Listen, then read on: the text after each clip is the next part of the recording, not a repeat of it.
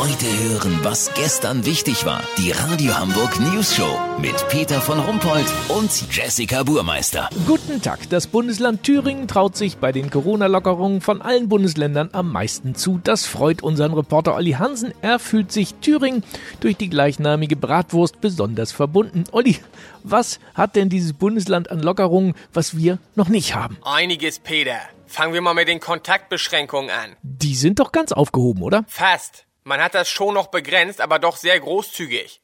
Es dürfen sich in Thüringen jetzt wieder bis zu 250 Menschen aus 40 unterschiedlichen Familien plus 30 komplett Fremde, vier Busfahrer sowie zwei Randständige in geschlossenen, fensterlosen Räumen von mindestens 16 Quadratmetern treffen. Das kommt ja dann doch eher selten vor, sag ich mal. Eben. Insofern kann man schon von einer Aufhebung der Kontaktbeschränkung sprechen. Was ist denn mit der Maskenpflicht? Die bleibt bestehen. Es reicht aber ein Foto seiner Maske auf dem Smartphone dabei zu haben.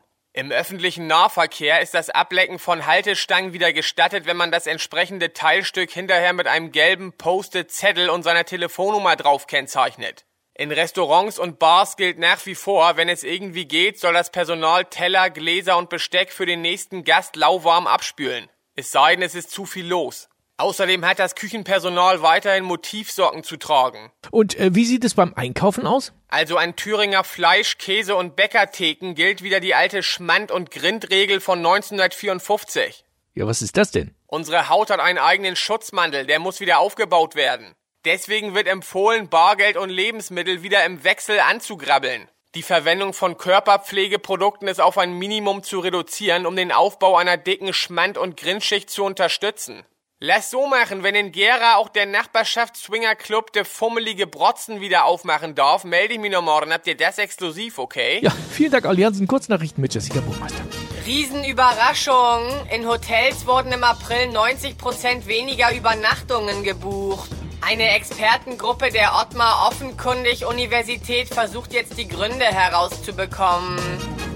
Kfz-Steuer, besonders schmutzige Autos sollen ab sofort mehr zahlen. Ja, zum Glück war ich gestern noch in der Waschanlage. Polizei und Rassismus, das ist bei uns kein Thema, sagte Polizeipräsident Meyer. Unsere Beamten wissen, dass nicht jeder Afrikaner gleich ein Marihuana-Dealer ist. Manche verticken auch LSD. Das Wetter. Das Wetter wurde Ihnen präsentiert von Marianne Mauke, Ihre medizinische Fußpflegepraxis in Horn. Das war's von uns. Wir hören uns morgen wieder. Bleiben Sie doof. Wir sind es schon.